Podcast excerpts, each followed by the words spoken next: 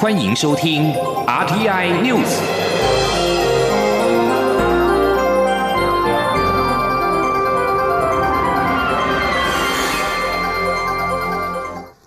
各位好，我是李思利，欢迎收听这一节央广主播台提供给您的 RTI News。农历年节将至，蔡英文总统今天前往台南市岛陆军飞行训练指挥部，并颁发加菜金。总统表示，飞训部具有飞行训练与保修专业两个第一，是守护国家的力量。总统强调，政府四年来除了军购跟推动国防自主之外，也改善军人的待遇跟装备，期盼借此让国军感受到政府对军人的支持，让更多人愿意加入从军的行列。记者刘玉秋的报道。农历年节将至，蔡英文总统十五号在国防部长严德发、国安会秘书长顾立雄等人的陪同下，赴台南市岛陆军航空特战指挥部飞行训练指挥部，并颁发加菜金，东谷并与官兵们一起用餐。蔡总统表示，政府这四年来，除了军购以及推动国防自主外，也精良军人的装备待遇，并积极推动营舍整建，期盼改善大家的居住环境。因为有好的休息环境，才能。更有力气面对挑战，期盼借此让国军感受到政府对军人的支持。我们也希望透过装备的改良以及软硬体的建设，让国军感受到政府对军人的支持和照顾，也让更多人愿意加入。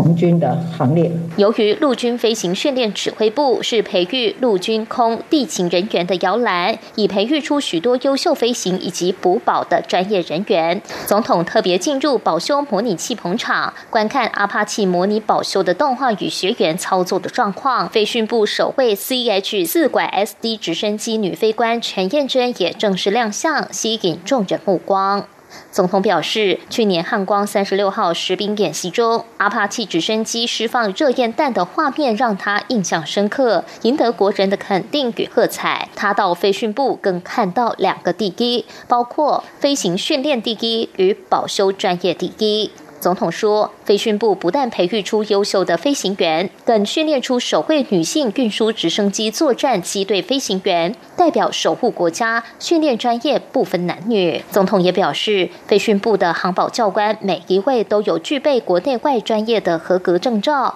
其中邓嘉欣更是美国航空运输学校机保专修班第一名，代表台湾保修专业毋庸置疑。总统强调，优秀的教官以及不断精进的国军都是守护国家的重要力量。他身为三军统帅，要给国军最大的支持。中央广播电台记者刘秋采访报道。另外，蔡总统今天也前往陆军第八军团五十四工兵群试导灾害救援操演，并卫冕官兵颁发加菜金。总统在结束试导行程之后，特别跟工兵团的女兵合影。女兵们还高歌欢送总统，展现年轻女官兵们的热情。美国常驻联合国代表团官网在十四号公布了常任代表克拉福特的演说影片，鼓励台湾学生继续参与模拟联合国的活动。外交部发言人欧江安今天表示，克拉福特原定访台时要会晤我国参与模拟联合国社团学生代表。行程取消之后，因为非常重视跟青年学生们的约定，因此带着台湾黑熊布偶到联合国大会议事厅会场录制影片，以最直接、强劲的方式表达对台湾年轻世代共同参与联合国事务的支持。外交部发言人欧江安说。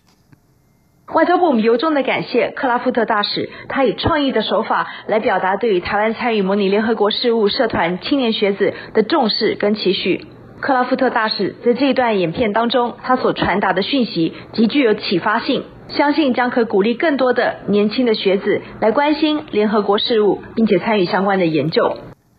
欧江安也表示，外交部已经在第一时间将这段影片转给原本受邀跟克拉夫特对谈的学生代表。相信他们看到影片后都会深受鼓舞。原定今天上路的印尼移工零付费政策，印尼政府宣布延后半年，到七月十五号起实施。也透露将跟移工输出国家协商，可能签署合作备忘录。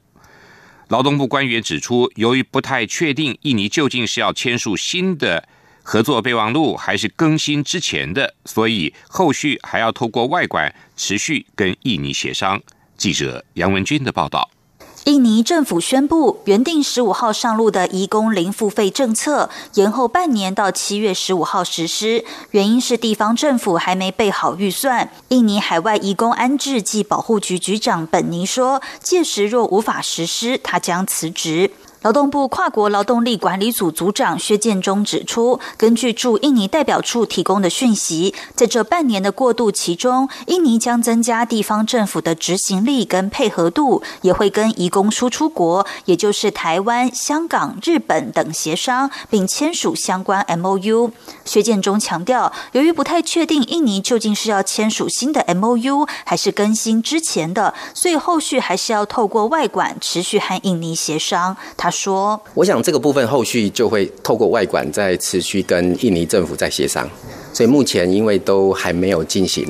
所以这个部分会在持续办理中。”薛建中也提到，台印上次签署 M O U 是在二零一七年底，内容包括输出移工、引进移工的基本规范，移工来台工作的健康检查、海外招募程序、入境受到的法律保障等规范，基本上都会定期检视、适时修正，且跟来源国达成共识才会调整。中央广播电台记者杨文君台北采访报道。总统府前发言人丁允恭在高雄市新闻局长任内的绯闻引发争议，监察委员季惠荣跟王美玉立案调查。监察院今天公布丁允恭的行为有入关侦，弹劾案审查会一致通过弹劾丁允恭，全案移送惩戒法院审理。记者王维婷的报道。总统府前发言人丁允恭在高雄市新闻局长任内与记者歪女的绯闻引发轩然大波，丁允恭因此辞去总统府发言人职务。监察委员季惠荣和王美玉也立案调查。监察院十五号表示，丁允恭的行为有入关侦，弹劾审查会一月七号以十一票比零票全票通过弹劾丁允恭。查案监委季惠荣表示，丁允恭坦诚在局长办公桌、职务宿舍。与歪女发生性关系，且两人分手后，丁允恭又在脸书上传两人合照，且丁允恭婚后仍持续联络歪女，希望挽回两人关系，让歪女困扰，感到敌意与冒犯。查案监委王美玉表示，丁允恭在职务相关地点与歪女发生性关系有入关侦，且对歪女的相关行为已经构成性骚扰的事实，监院根据这两项要件弹劾丁允恭。王美玉说。弹劾的两个要件，第一个就是说他在办公室做不应该做的事，败坏官箴；第二个，他涉嫌违反性骚扰防性骚呃防治法啊性骚扰防治法第二条第一项第二款啊，这又用这两个理由弹劾他。针对外界关注有人替歪女撰写的陈情信一事，季慧荣表示，经访谈媒体提及的前立委张俊宏、台日关系协会会长邱义仁等人都说没有接获陈情信，也否认代为转交给当时的高雄市长、现任监察院长陈菊。王美玉表示，陈情信的说法有点罗生门。季慧荣与王美玉于去年十一月十一号约询陈局，并制作笔录。陈局表示没有接到陈情信，也没有外传透过他人转交的情况，且陈局也对于丁允恭和歪女的恋情一无所知。王美玉并说，监委独立行使职权，陈局全程回避丁允恭案调查，弹劾案公文流程也不会经过陈局。媒体追问丁允恭与歪女的关系是否构成权势性侵，季慧荣回答：丁允恭和歪女最后是亲密关系出问题，并不是工作关系问题，很难界定为权势性侵。王美玉也表示，两人曾经是男女朋友，歪女也说与丁允恭并无利益交换，因此不符合权势性侵要件。另外，季慧荣表示，丁允恭曾获颁三等功绩奖章，应照现行规定，除非被褫夺公权，否则无法追回。希望行政院再行检讨奖章条例的规定。中央广播电台记者王威婷采访报道。对此，丁允恭今天也发出声明，表示以辞去公职负责，也再次向社会表达歉意，会主动退回三等功绩奖章。对于丁允恭表示愿意主动退回三等公击奖章，行政院秘书长李孟燕今天表示，将会由人事行政总处处理后续退回程序。针对现行奖章条例规定不够周延之处，行政院长苏贞昌已经指示尽快研议修法。印尼苏拉威西岛今天凌晨一点半钟发生瑞士规模六点二的地震，目前已经知道至少有三十五人罹难，六百多人受伤，数千名受惊吓的居民仓皇逃离家园避难。印尼气象当局并警告，还有余震发生，规模可能足以引发海啸。路透社报道，这起强震的震央位在马杰内镇东北方六公里，震源深度十公里，为相对浅层的地震。印尼苏拉威西岛发生强震，我外交部表达关切及慰问。若有需要，愿意提供相关的协助。根据住处所掌握的消息，目前没有国人受困灾区或者伤亡的消息。驻印尼代表处和驻泗水办事处将密切关注赈灾后续的情况。另外，蔡英文总统也指示外交部向印尼表达台湾政府和人民的诚挚慰问跟关怀，并且对不幸遇难的民众和家属表达慰问。总统也表示，如果印尼政府有需要协助，台湾愿意提供相关的协助。日本境内俗称武汉肺炎的 COVID-19 疫情严峻，十四号开始，除了特别之外，全面禁止外国人入境。对于从海外返国的日本人，既有居留资格再入境的外国人，要求签署配合防疫的切结书，违反规定者恐怕遭驱逐出境。日本政府十四号起采取了形同锁国的政策。在紧急事态宣言发布期间，也就是到二月七号为止，除了人道理由等特例之外，全面禁止外国人入境。另外，日本广岛市的疫情延烧，广岛县政府为了阻止疫情扩散，将让无症状的民众也接受裁剪，在广岛市实施大规模的筛检，对象除了当地居民约六十万人，还有在当地工作的约二十万人，总计八十万人受检，费用将由官方负担。这种大规模的筛检在日本来说相当罕见。广岛县知事汤崎英彦十四号在记者会上表示，虽然是否接受筛检是个人意愿，并非强制，但是为了防止疫情扩散，还是希望大家配合积极受检。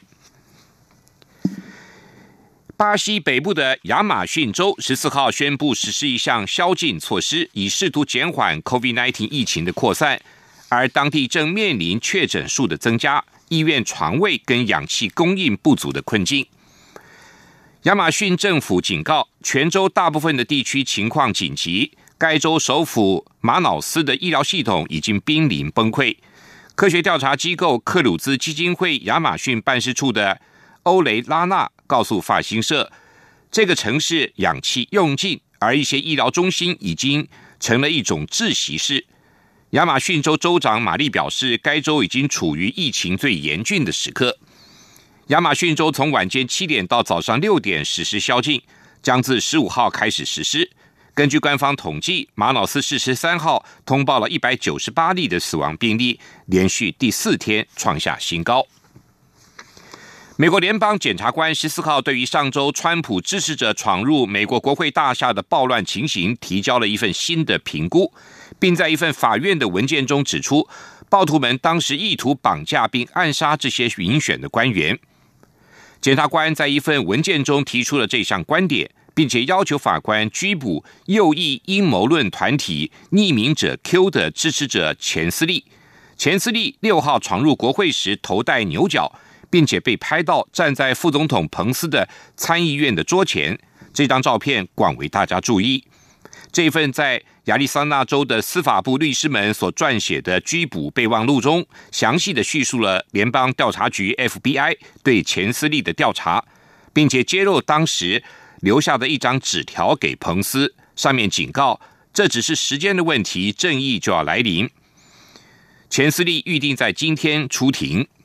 司法部已经提起超过了八十宗的刑事告诉，这些都和上周美国国会发生暴乱有关。当时，大批的川普支持者闯入美国国会大厦，洗劫办公室，在部分案例当中，甚至于攻击了警察。这里是中央广播电台台湾之音。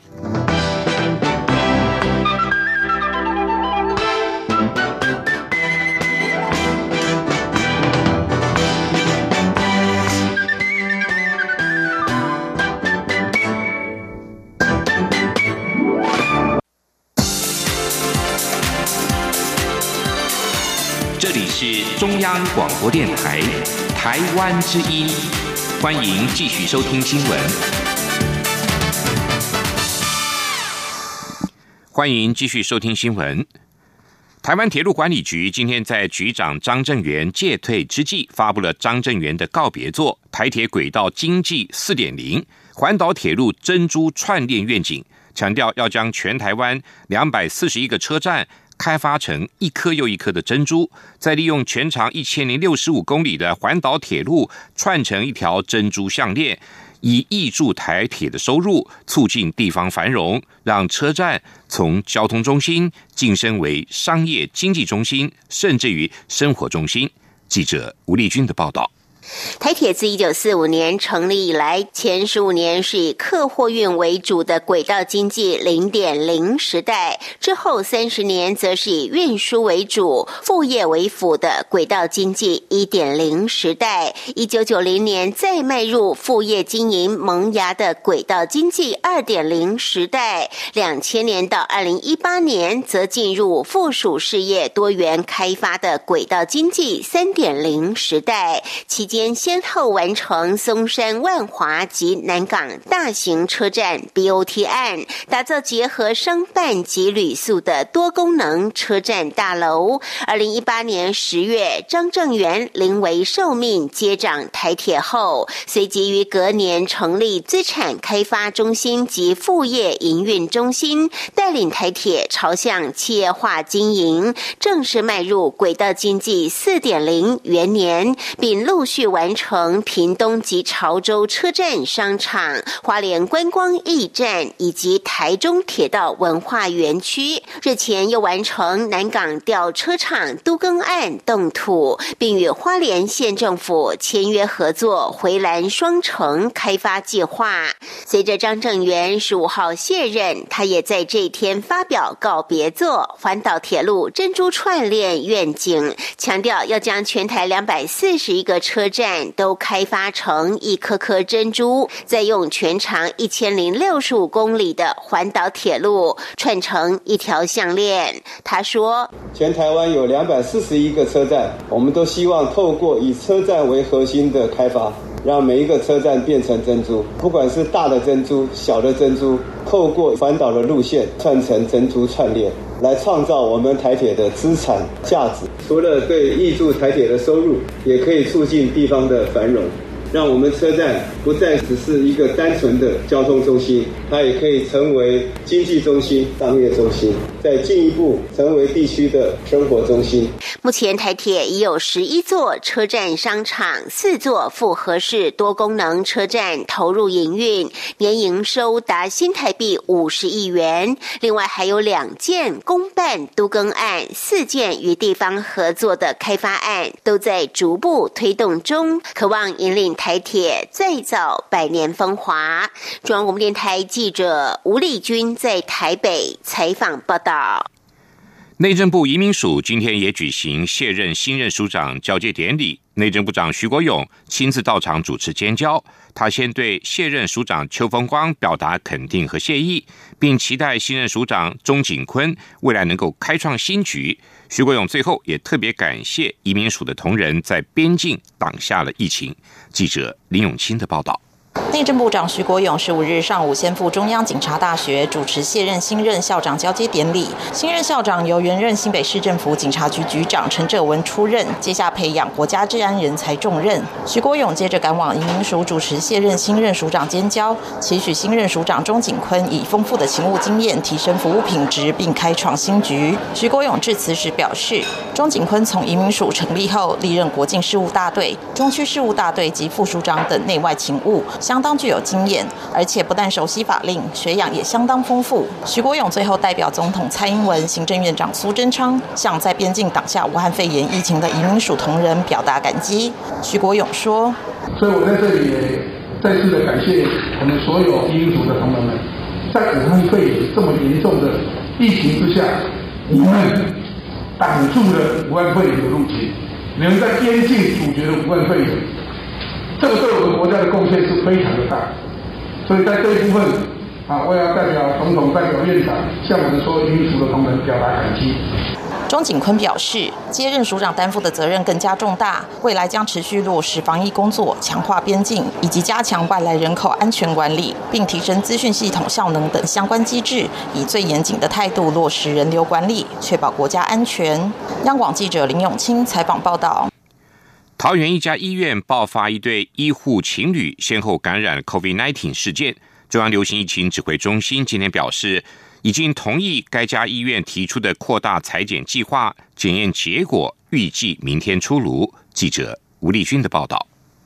针对桃园一家医院一名照顾武汉肺炎重症的医师，疑似在照顾患者的过程中不幸染疫，再传给在同家医院密切接触的护理师女友事件，中央流行疫情指挥中心发言人庄仁祥十五号表示，第一圈疫调以框列四百六十八人裁剪全数为阴性，但该家医院十四号向指挥中心提出扩大裁剪计划，经专家。会议指示办理原则，以该院同科系或短暂接触的医疗照护相关人员，总计四百五十二人，将于这两天进行扩大裁减，最晚十六号即可得知结果。此外，针对十五号上午有媒体引述不具名专家的说法，指称因应这起医院感染事件，指挥中心将针对医院展开地毯式的无预警查核，指挥中心。医疗应变组副组长罗义军也在下午做出澄清，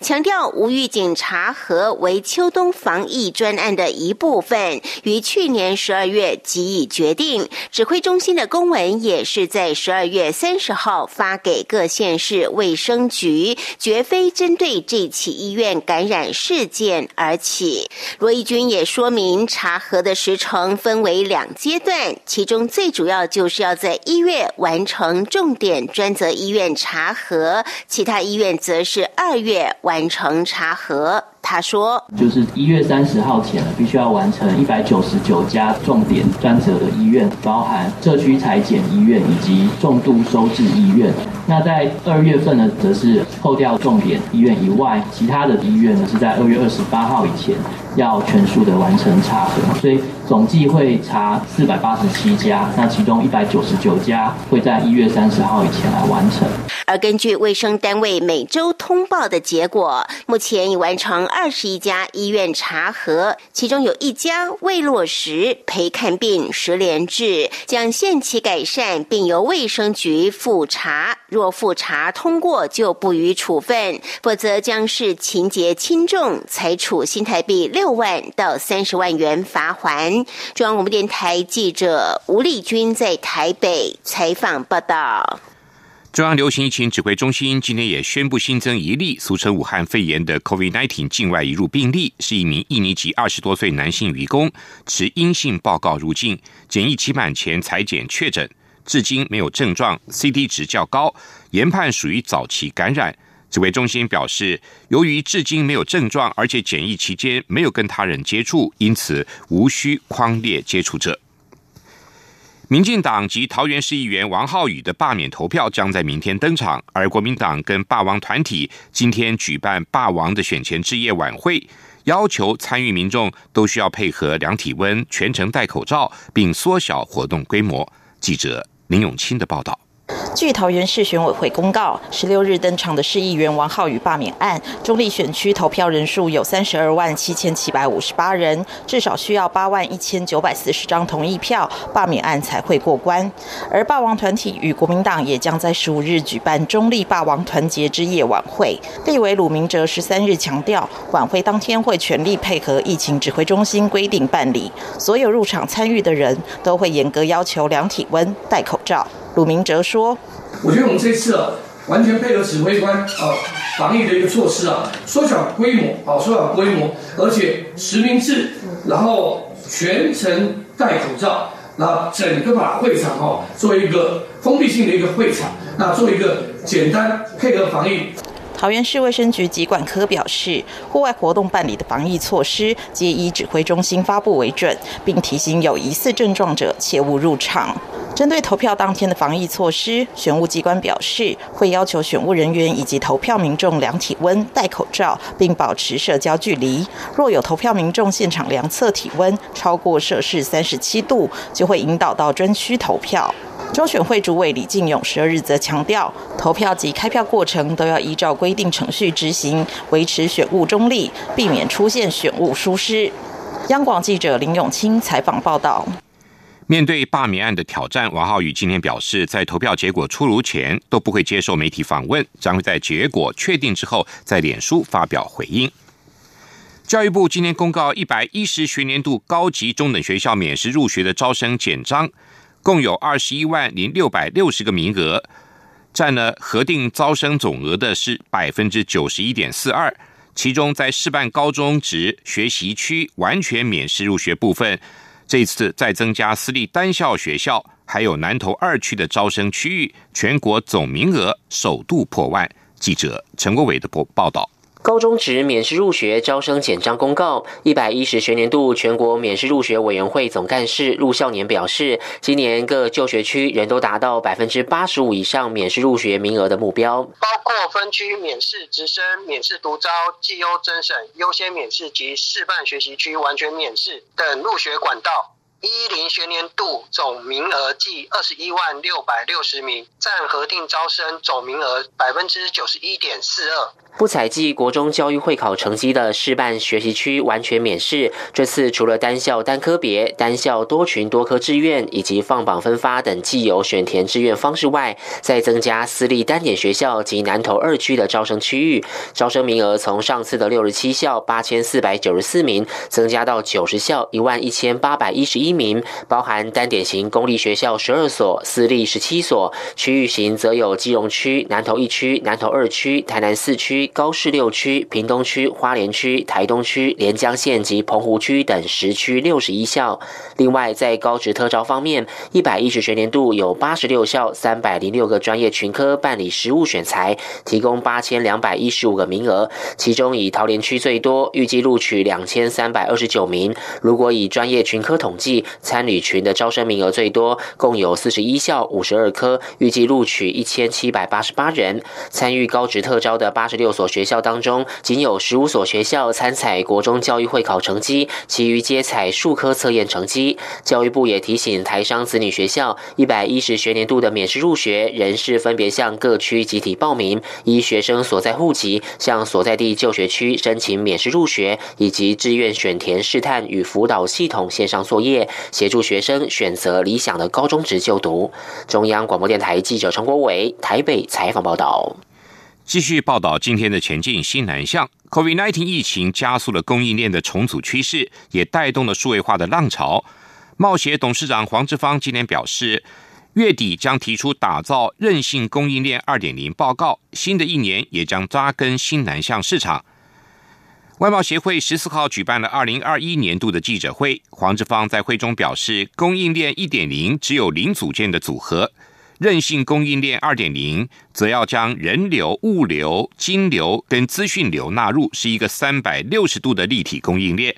黄志芳表示，贸协今年会持续扎根新南向市场，贸协也持续采用虚实整合的方式扎根。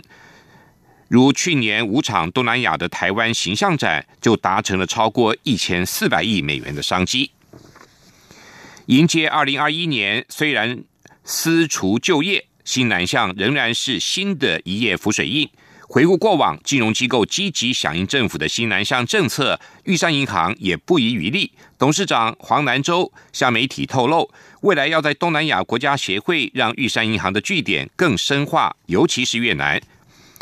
台湾势必要跟世界经济接轨。华南州指出，玉山银行从一九九二年成立，二零一二年以前，大多以布局亚洲作为策略。截至目前，玉山银行在九个国家设有二十八个营业据点。